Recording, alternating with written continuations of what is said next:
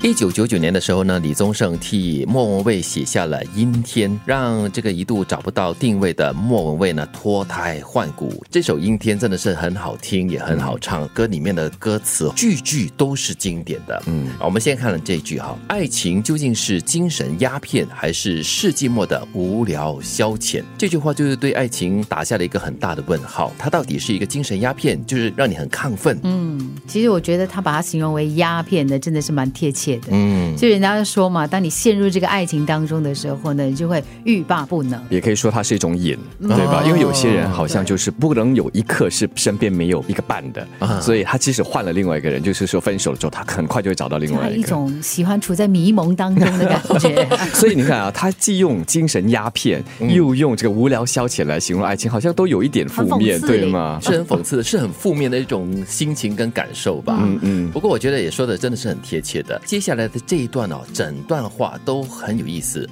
他说：“开始总是分分秒秒都妙不可言，谁都以为热情它永不会减，除了激情褪去后的那一点点倦。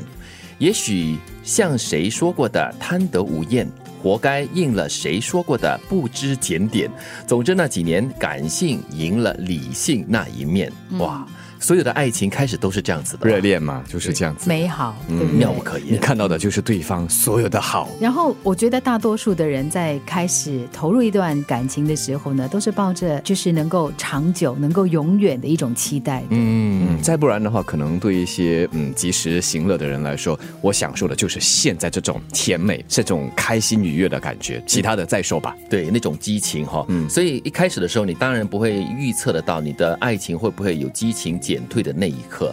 然后呢，下一句说的就是谁说的这个贪得无厌，活该你说个不知检点。很多时候我们在爱情里面呢，你就会虚所无尽，你得到了一些，你可能要更多更多。嗯，比方说电视剧也好，电影也好，我们通常都会看到男主角和女主角说：“我不求你什么，我只求在你身边就好，我不图名分，我不图利益。”后来之后就不知道了，可能就会越要越多了。这个好像是小三的台词。对，对，剧情。奇怪怪的，我不看太多小。但是我觉得这首歌里面呢，有一段话呢，真的是，我觉得看你从哪个角度看，嗯，比如说回想那一天喧闹的喜宴，耳边响起的究竟是序曲或完结篇，哦，没有人知道。但是我觉得它对于任何的人来说，它都可以是一个提醒。对，嗯，其实他最后一段话很真实，感情不就是你情我愿？最好爱恨扯平，两不相欠。感情说穿了，一人挣脱的，一人去捡。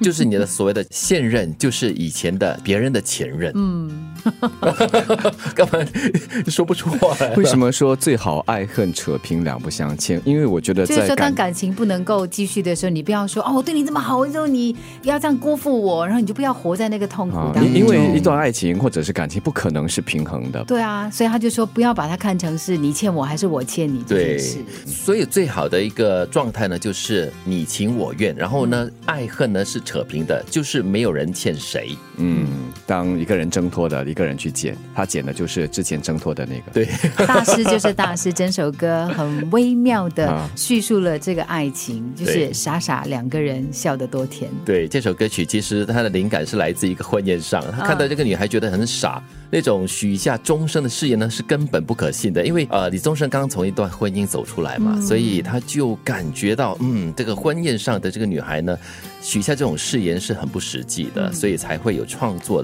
这首《阴天》的灵感。感情不就是你情我愿，最好爱恨扯平，两不相欠。